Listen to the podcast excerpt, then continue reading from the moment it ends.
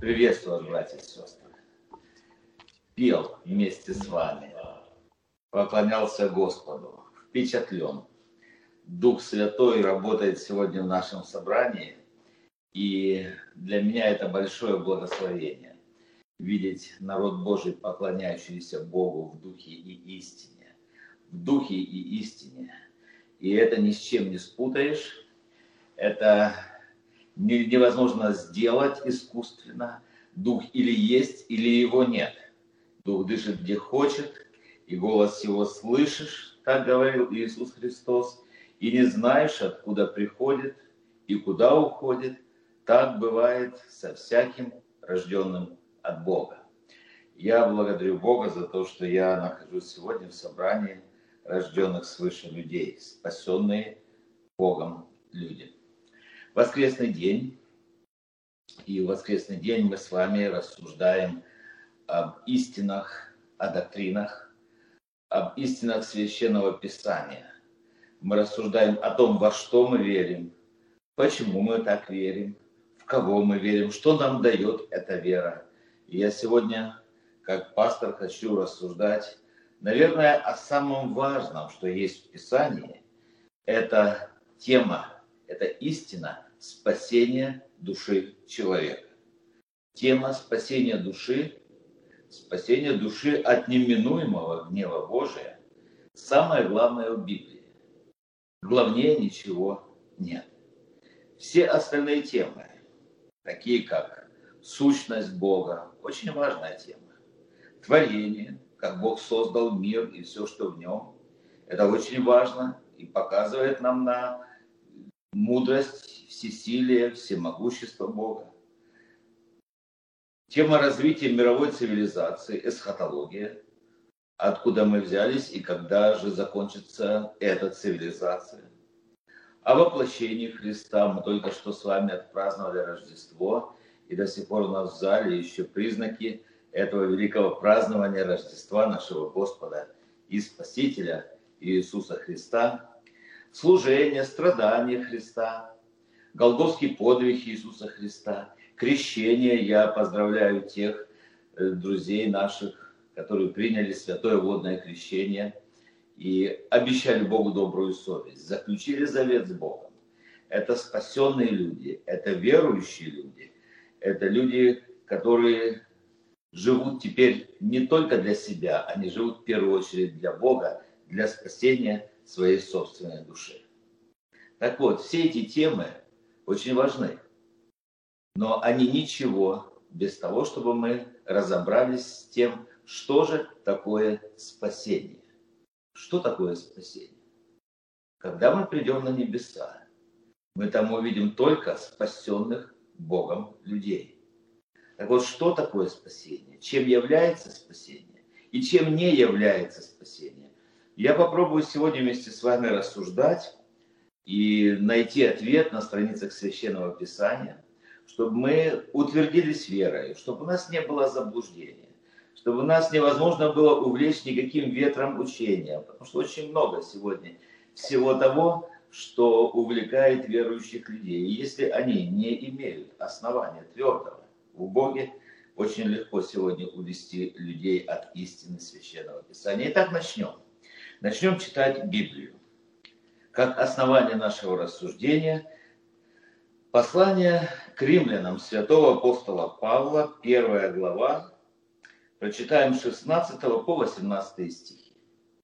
Это очень важные слова. Я советую вам их записать, запомнить, э, даже заучить их наизусть, потому что они действительно очень важны для основания нашей веры.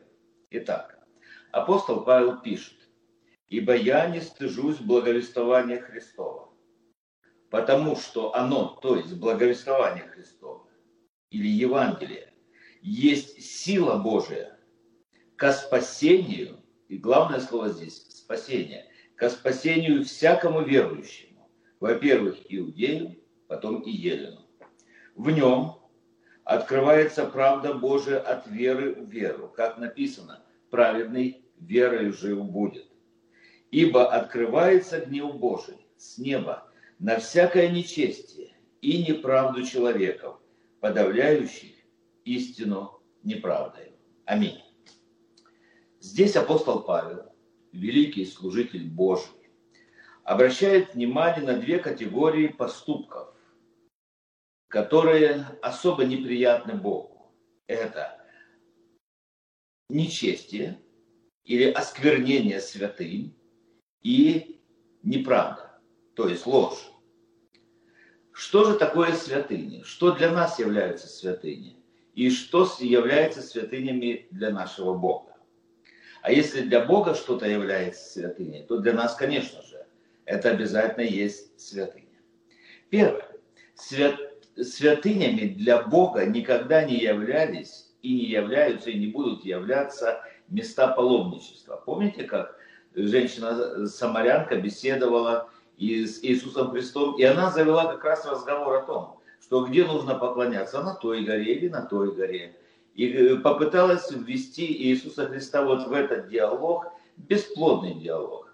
Но на что Иисус Христос сказал, что истинные поклонники, они поклоняются в духе истины, и неважно где. Неважно в каком городе, неважно в каком месте, главное, чтобы ты поклонялся в духе истине. Так вот, святыня, святыня для Бога нашего есть его собственное имя. Он говорит, не, не произноси имя Божье в суе. Этого делать нельзя. Его чудное имя. Иисус Христос. И, и Спаситель мира, Мессия. Святыней является Дух Святой. Святой Дух, против него греш, грешить вообще против Бога опасно. Против Святого Духа особо опасно любое согрешение, потому что всякий грех простится человеком, а хула на Духа Святого не простится. Святыней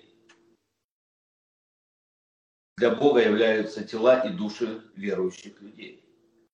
Он говорит, вы храм Духа Святого, живущий, живущего в вас. И таким образом светите Бога и в телах ваших, и в душах ваших. Святыней для Бога и, конечно же, для нас является Церковь Иисуса Христа. И церковь – это тело Христова, которое, за которое Он умирал и которое Он спас, и в которое Он вел новых членов церкви. Сегодня, ну, на этой неделе, когда принимали святое водное крещение, они как прекрасно пели, молодые люди сегодня, о том, что они веруют. Я очень впечатлен был тем, этим, этим видео рядом и этим исполнением. Действительно говорит о том, что люди веруют в Бога и они служат Богу святыня является, являются праведники Божьи. Вы знаете, с глубоким сожалением столкнулся с тем, что дорогой моему сердцу человек, очень дорогой, известный служитель, и он допускает злословие в адрес праведников Божьих, тех, о которых весь мир написан, и тех, которых весь мир не был достоин – и он публично это делает, он с таким, он с такой страстью отстаивает свой, свой взгляд заблуждения. И мне пришлось сказать ему, что ты больше ко мне вообще не обращайся по этому поводу, потому что еретика после первого или второго увещевания нужно отвращаться. Я обличил человека уже не однажды и не дважды. Так вот, праведники Божьи – это святыня, это слава Божья здесь на земле это святыня. И мы, дорогие братья и сестры, будем благоговеть перед святынями Господними. То, что Бог, то, чем Бог дорожит. И знай, если ты спасенный Богом человек, если ты принадлежишь к церкви Иисуса Христа, если ты любишь Бога, и Бог спас твою душу, то и твоя судьба, и ты сам являешься святыней Бог кровь свою пролил за тебя, для того, чтобы ты имел жизнь и имел ее с избытком. Кто же не чтит Бога, произнося имя Его в суе? Тот, кто отвергает крестный подвиг Иисуса Христа. Тот, кто противится обличению Духа Святого. Тот, который занимается пьянством, наркоманией, не наполняет душу свою истинами Слова Божия тот человек, который предает, пред, пред, отдает свою или отдается полностью своим помыслам и желаниям, тот оскорбляет святыни Божьи. и духа благодати оскорбляет. Наивысшая честь для человека, наивысшая честь для человека – быть образом и подобием Бога. Но как многие из людей стали образом и подобием сатаны. Ложь – это все, что не соответствует Божьей истине, сказано, написано в Писании, изреченной Богом в Писании. Соглашаюсь я с этим, или моя плоть, или не соглашается, но каждое Слово Божье есть истина. Ложь – это одна из основополагающих характеристик сатаны.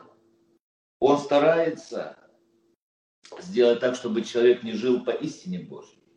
Он старается, чтобы человек э, подтверждал свое духовное родство с ним самим, с сатаной, но никак не с Богом. Чтобы тот, который есть отец всякой лжи, чтобы и человек занимался этим. И, конечно же, как посеешь ветер, пожнешь бурю, и маленькая неправда, она вырастает в большую проблему в конце. Потом. Знаете, сегодня сложно найти атеистов. Как ни парадоксально, развитие технологий, развитие науки послужило тем, что меньше стало атеистов. Потому что когда люди смогли проникнуть в строение хотя бы молекулы человека и ДНК человека, они поняли, насколько великая и большая информация заложена в человеке, насколько все мудро устроено, насколько вся эта биологическая цепочка и строение человеческого естества и организма, то они сказали, сказали, конечно же, должен быть какой-то высший разум, который все это создал. И когда атеизм перестал восприниматься как серьезный аргумент против существования Бога, Грешники пошли другим путем. Они стали отвергать гнев Божий. Они стали говорить, Бог, который есть любовь, Он же не может погубить людей. Он же не может отправить людей на смерть. Бог есть любовь. По их понятиям, гнев не может быть присущ характеру Бога, ибо упраздняет его фундаментальное качество, как любовь.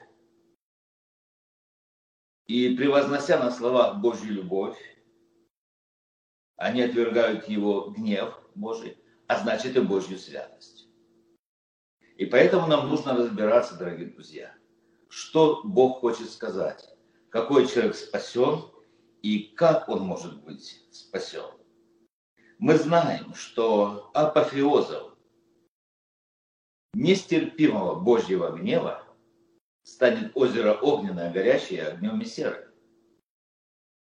На земле бывает много наказаний от Бога. И войны, и голод, и болезни, и пандемии, и все остальное. На земле много чего может быть.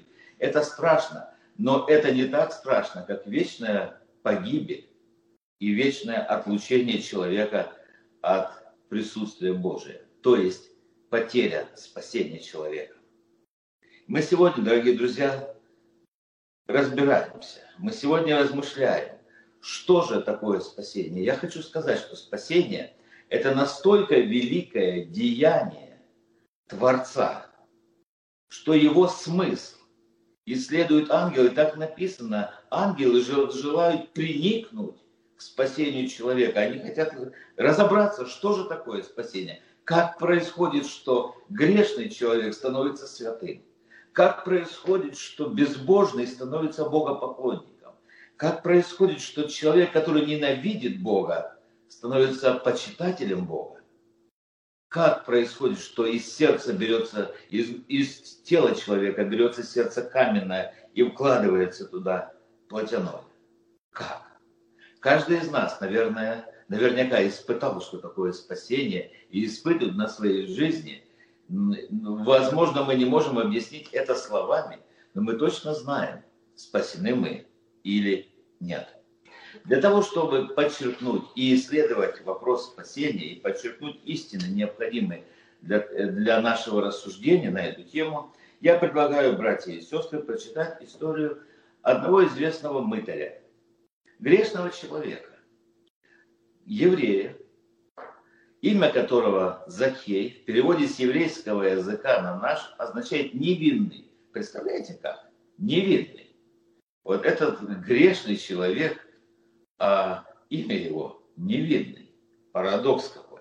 И вот об этом записана история спасения, история о том, как спасение пришло в, дом к этому человеку грешному, который именно сил невинный, и как он стал спасенным человеком, и что произошло, и как это произошло. Эта история записана в Евангелии от Луки, 19 глава.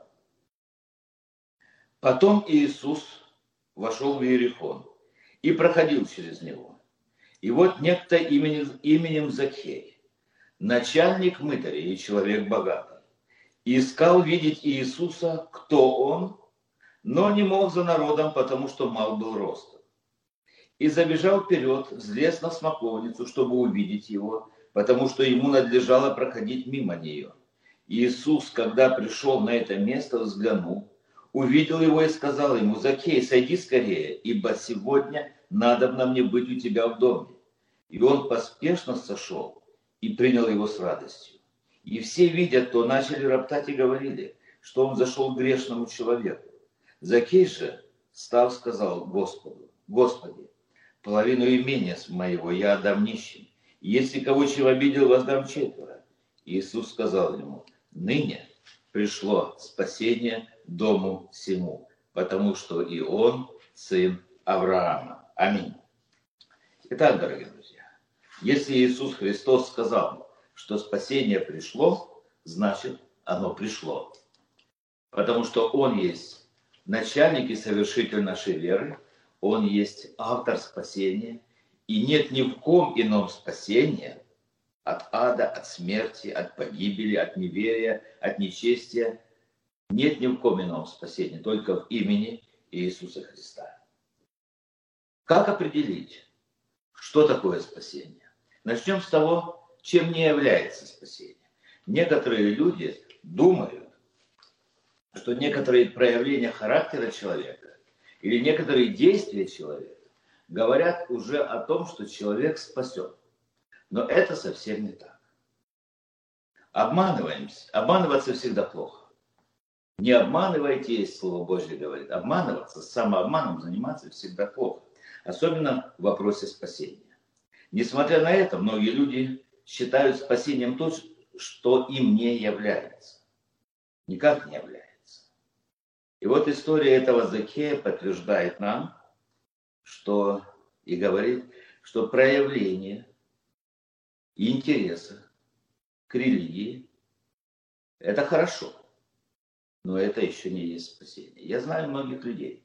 Я знаю очень доброго человека, хорошего человека, Человека, который сделал мне и моему отцу очень много добра. Человека, который помогал служению нашему.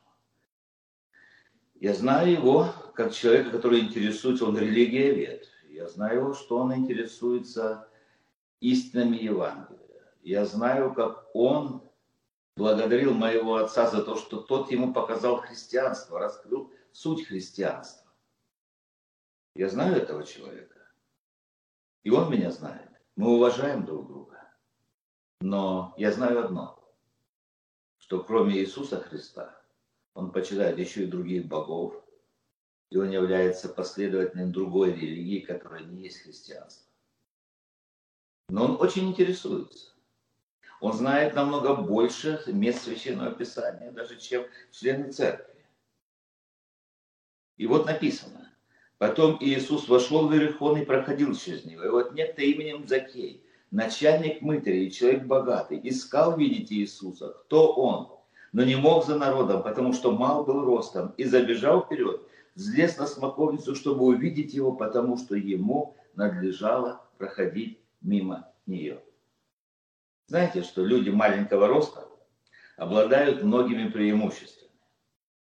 Ну вот некоторые думают, что им нужно даже меньше материала на то, чтобы костюм купить. Не всегда это так, конечно, да, но так э, в народе есть такое поверье или такая характеристика, что эти люди маленького роста, они очень предприимчивы, они пытаются предприимчивостью, энергией своей, подвижностью своей компенсировать вот этот недостаток роста.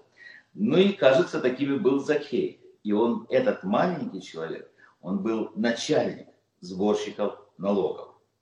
Начальником. Вот тогда сборщики налогов это были и таможня, это была и налоговая служба, это была служба исполнительная, которая придет и вытрусит у людей, заберет все, что им надо. И даже то, что не надо было забирать, они забирали. И этот вот Закей, невысокого роста человек, он был таким. Он был любознательным, он был энергичный.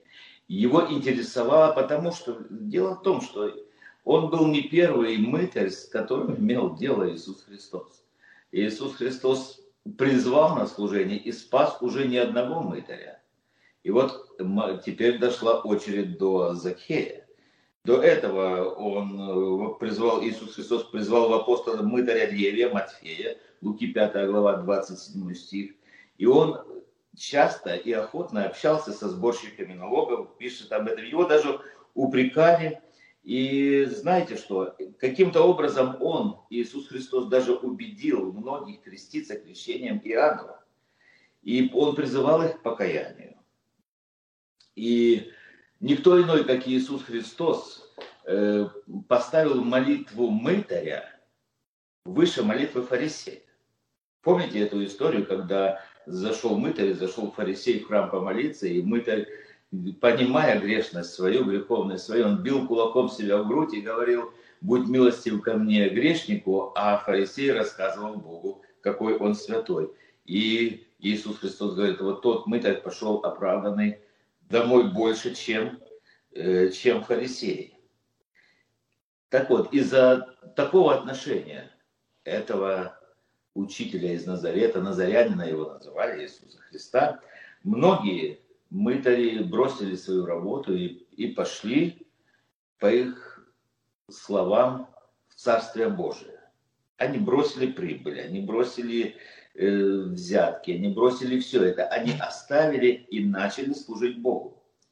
И вот Закей, зная это все, по-видимому, у него возник большой интерес, потому что в этом сообществе мытарей э, прошел такой слух или репутация у Иисуса Христа, что он имеет дело с мытарями, и,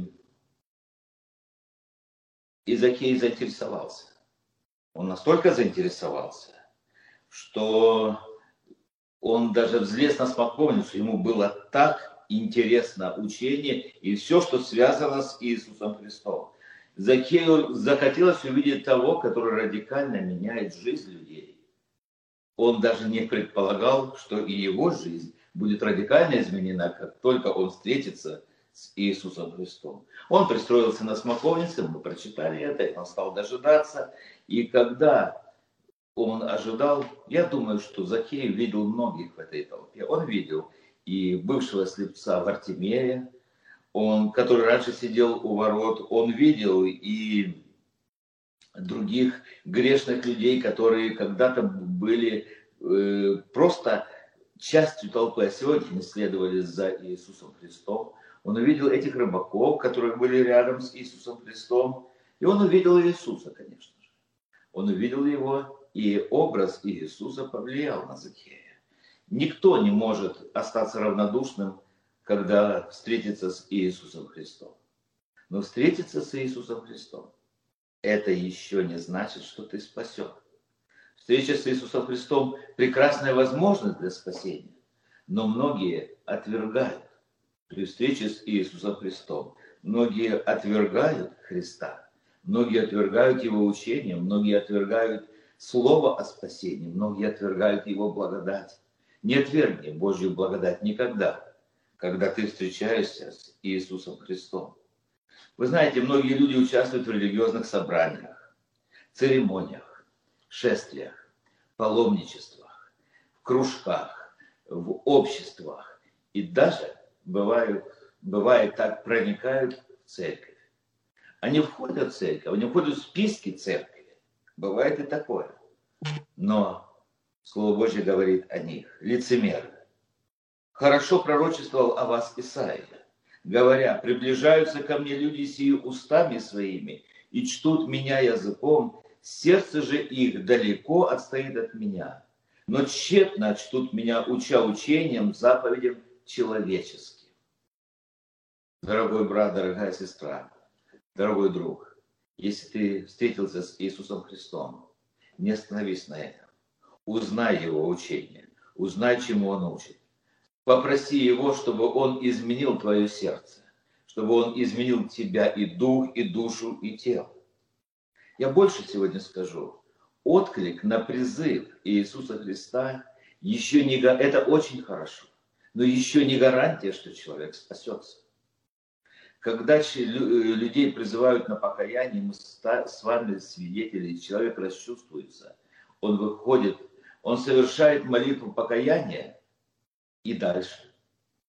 А дальше он где-то теряется. Слово Божье говорит об этом, что оно как вот то семя, которое упало при дороге или на каменистую почву, оно взошло и засохло под действием или обстоятельств, или забот, или еще чего-то в жизни – или угроз каких-то, или сатана пришел, поклевал это семя, и, и нет человека.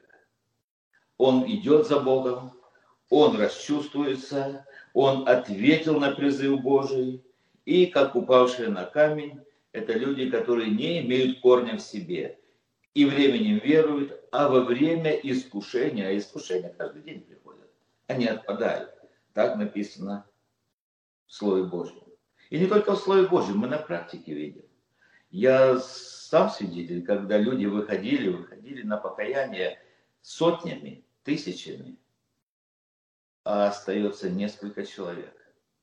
Значит, отклик – это еще не есть гарантия спасения. Служение для Христа, благотворительность. Многие занимаются. И Закей мы видим здесь, что он, знаете, он Иисуса Христа, как только Иисус Христос сказал, мне надо быть у тебя в доме, знаете, что он сделал? Он большой пир закатил. Он пригласил, он пригласил и учеников, он пригласил своих друзей, своих знакомых. И он с радостью, и он так послужил Иисусу Христу. Но это тоже еще не есть спасение. Знаете, многие послужили, многие принимали Иисуса Христа. Фарисей Э, однажды принял Иисуса Христа, и когда Иисус Христос пришел, туда пришла и женщина, грешная женщина. Она омывала слезами ноги Иисуса Христа и волосами отирала ноги Его, а он стоял и говорил, ой, если бы он был пророк. А, а принимал Христа достойно. Как он хорошо принимал его в доме. Он говорил, ну если бы он был пророк. Он бы знал, какая негодная женщина прикасается к нему. И ему Иисус Христос рассказывает эту притчу о том, как у одному было больше прощено, другому э, меньше, а другому больше. И кто возлюбит больше, он говорит, конечно же, тот, кому больше прощено. И он говорит, вот эта женщина, ей так много я простил, Бог так много ей простил, потому она меня и любит. Но тем не менее, это не повлияло на сердце того человека. И даже если человек делает что-то для Христа, это очень хорошо. Но это еще не есть гарантия того, что человек спасен. Вы можете сказать, пастор, что ты говоришь такое? Ведь мы же до, делаем добрые дела, ведь мы же слушаем призывы Божьи, мы откликаемся. Вы правильно делаете, дорогие друзья, и правильно мы делаем, когда служим, и когда мы откликаемся, и когда мы заинтересованы, но без изменения сердца человека все это не даст нам спасения. Без изменения, когда наша внутренность, когда мы полностью, когда мы станем новым творением во Христе Иисусе, кто во Христе, тот новая тварь, когда мы отложили старый образ жизни и облеклись в Иисуса Христа, вот это и есть спасение. Наверное, кто-то слышал из вас о, таком, о такой церкви, как методистская церковь. Методисты. Уверен, вы слышали. Основатель методистской церкви Джон Уэсли, известный на весь мир проповедник. Он был молодым студентом Оксфордского университета. И вот в Оксфордском университете либеральное учебное заведение, и было много различных студентов, студенческая жизнь, святости мало, но там была группа молодых людей, которые верили в Иисуса Христа. И вот в этом университете собралась такая святая группа, группа святых людей. Вы знаете, что они делали? Они читали Библию. Они утром выходили, просыпались, делали зарядку, после этого читали Библию, потом они пели псалмы, потом еще что-то. У них была настолько жизнь расписана в благочестии, методика была такая, их поэтому и называли методистами. Они были настолько, настолько фанатично преданы делу святости и делу праведности пред Богом, что немногие даже смогли примкнуть к этому кружку. В конце концов, он поехал э, проповедовать в Америку. И проповедовал он индейцам. И он пишет о себе, что он говорит, я проповедовал, но я их ненавидел. Я ненавидел этих пьяниц, я ненавидел этих блудников, я ненавидел этих людей, которые за какую-то подачку становятся верующими, а как только денег никто не дал, они перестают быть верующими. Он говорит, я их ненавидел. Я проповедовал им, и я их ненавидел. И вот эта методичная его дисциплина такая, она не помогала ему никаким образом самому стать спасенным человеком. Он хотел вот такой методикой, дисциплиной навязать им христианство. И ничего не получалось. Ни индейцы не становились христианами, и сам он не был никаким христианином, по сути дела. Но однажды он пришел в собрание. И однажды он услышал, как Слово Божье проповедовали маравские братья. И когда он услышал Евангелие, когда они читали послание к римлянам, это Евангелие коснулось его сердца. И он говорит, и с того момента я поверил в спасение, которое Иисус Христос дает по благодати. По благодати, даром, без всякого труда, без всяких заслуг, без всяких ссылок на что-либо не было в жизни человека. И какие бы грехи не совершил человек, или бы какие заслуги не были у человека, все согрешили, написано, и все лишены славы Божьей. И вот мы сегодня приходим к, того, к такому выводу, что спасение, дорогая церковь, спасение – это вера в Евангелие. Спасение – это вера в каждое слово, которое Господь оставил нам на страницах священной книги, Слово Божие. Верую в Слово Божие, и ты спасешься. Верую в Господа Иисуса Христа, спасешься ты и весь дом твой. Когда люди, эти пять человек в нашей церкви, принимали святое водное крещение, служитель читал историю о Евнухе, который приехал на поклонение в Иерусалим.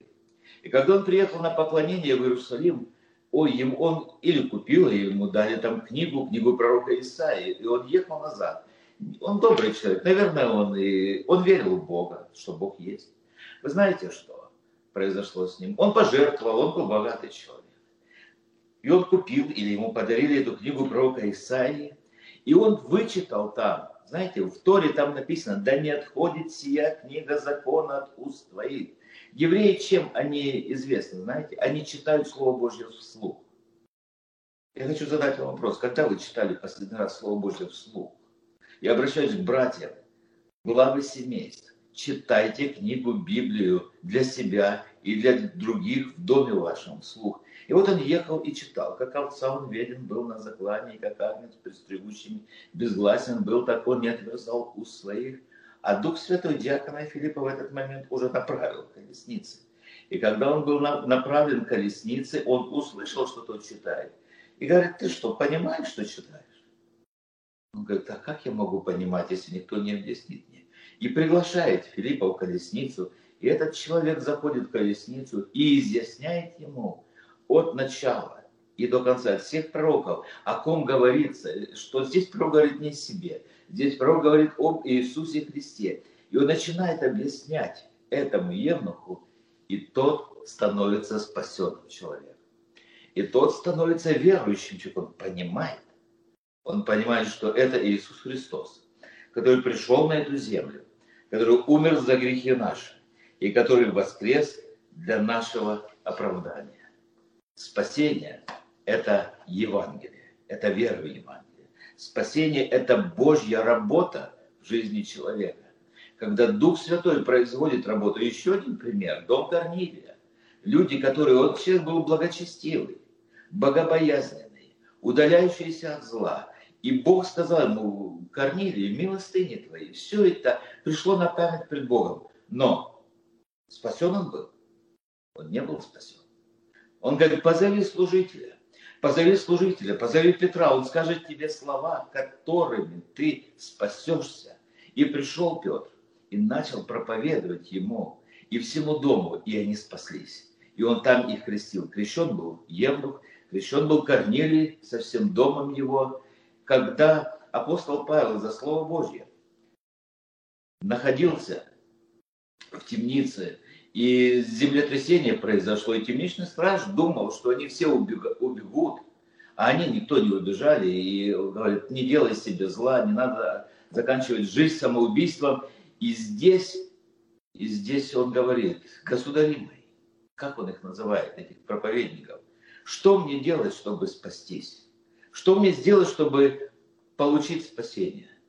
И апостол говорит ему, веруй в Господа Иисуса Христа, спасешься ты и весь дом твой. А потом и дела зачтутся, а потом и служение твое будет угодно Господу, а потом через твою жизнь, через твое служение, через плоды твоего спасения, многие люди также придут к Богу. Многие люди придут к Богу, когда ты им расскажешь о Боге. Иисус Христос говорит, ныне пришло спасение дому всему. Что это значит? Это значит, что восхотев, родил он нас словом истины, чтобы нам быть некоторым начатком его создания. Благословен Бог и Отец Господа нашего Иисуса Христа, по великой своей милости возродивший нас воскресением Иисуса Христа из мертвых к упованию живому. Кто Павел? Кто Аполос? Они только служители, через которых вы уверовали, и при том, поскольку каждому дал Господь. Я насадил, пишет Павел, Аполос поливал, но возрастил Бог, Он делает. Посему и насаждающий, и поливающий есть ничто, а все Бог взращивающий, возвращающий Бог. Спасение от начала до конца. Это дело Божье. Восхотев, родил он нас словом истины. Нам нужно только веровать в каждое слово, которое сказал Иисус Христос. Нам нужно, не, нам нужно относиться, дорогая церковь, братья и сестры, особенно обращаясь к тем, которые приняли святое водное крещение. Нам необходимо быть очень серьезными людьми в отношении исполнения Слова Божия.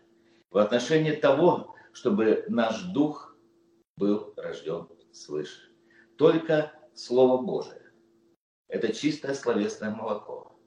Только контакт с Богом является, является способом, является причиной, является условием обретения спасения, потому что вера от слышания, а слышание от Слова Божия. Я как-то вам рассказывал пример об одном человеке. Расскажу его еще раз.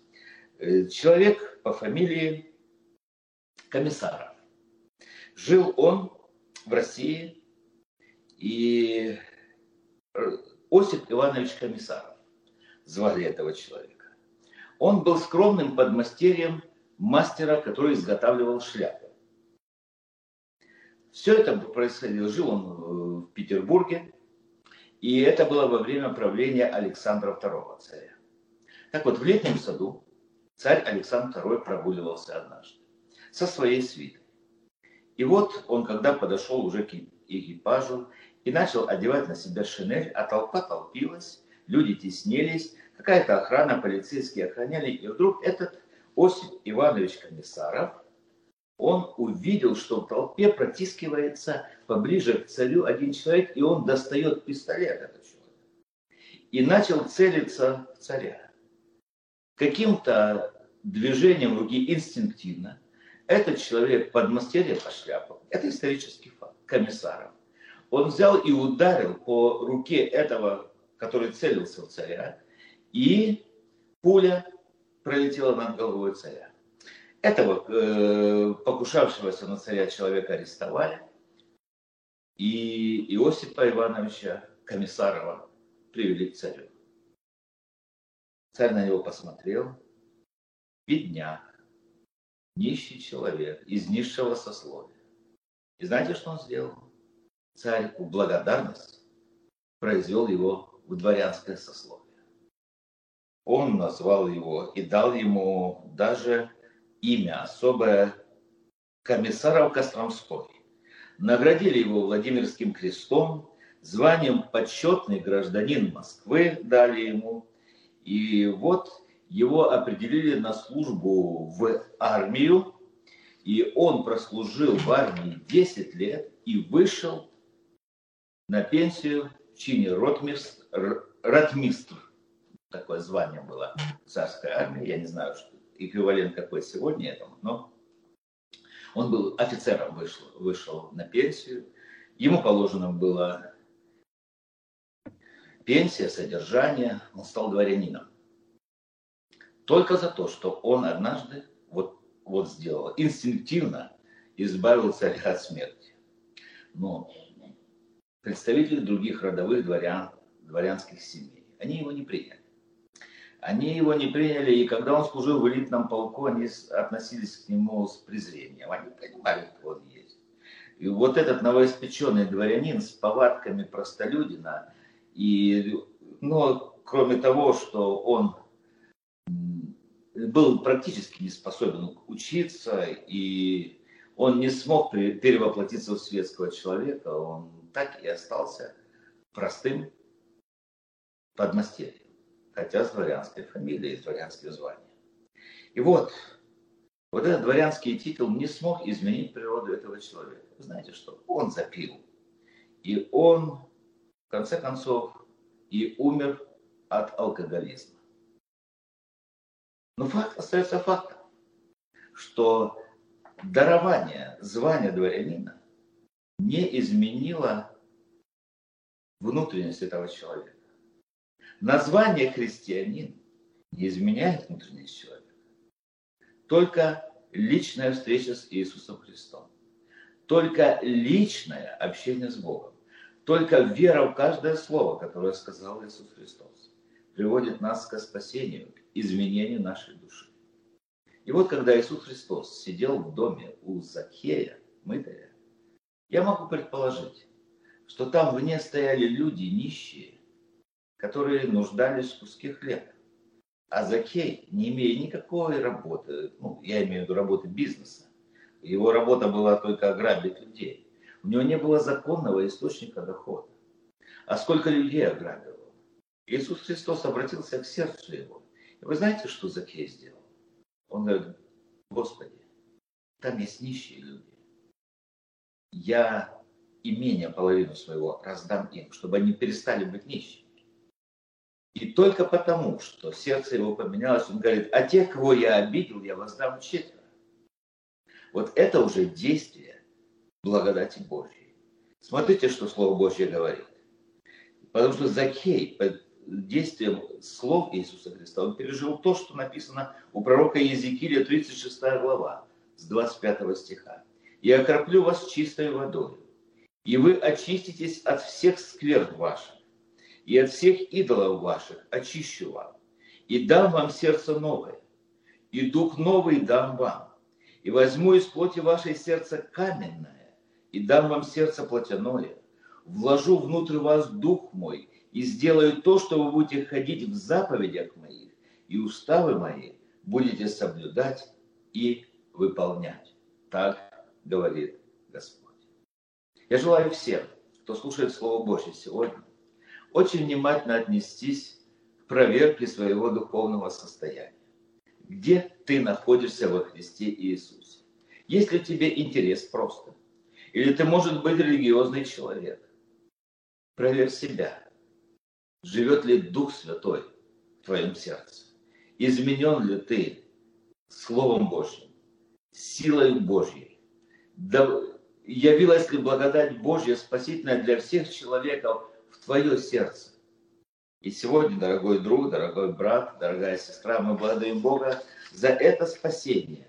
И Он говорит, и вы не проявляйте нерадивость по отношению к такому великому спасению, которое Господь дал. Потому что грядет гнев Божий на всякое нечестие, на всех людей, которые подавляют истину Божью ложью, а на всех тех, которые приняли Иисуса Христа как своего Господа и Спасителя. Господь говорит, да не смущается сердце ваше, веруйте у Бога и у меня веруйте. В доме отца моего обителей много, а если бы даже и не так, я сказал бы вам, я иду и приготовлю вам место, чтобы и вы были там, где я. Это участь спасенного человека. Мы благодарим Бога за то, что сегодня спасение проповедуется. Мы благодарим Бога за то, что есть церковь Иисуса Христа, которая есть ковчегом спасения. Приди к Иисусу Христу сегодня, пригласи Его в сердце свое и постарайся, постарайся исполнить всякое слово, которое Господь тебе говорит. Да будет имя Господне благословено. Давайте помолимся. Отче наш, сущий на небесах, да святится имя Твое, да придет Царство Твое, да будет воля Твоя и на земле, как на небе. Хлеб наш насущный, дай нам на сей день, и прости нам долги наши, как и мы прощаем должникам нашим. И не веди нас в свое искушение, но избавь нас от лукавого. Ибо Твое есть царство и сила и слава во веки. И весь народ Божий сказал Аминь. Да благословит вас всех Господь.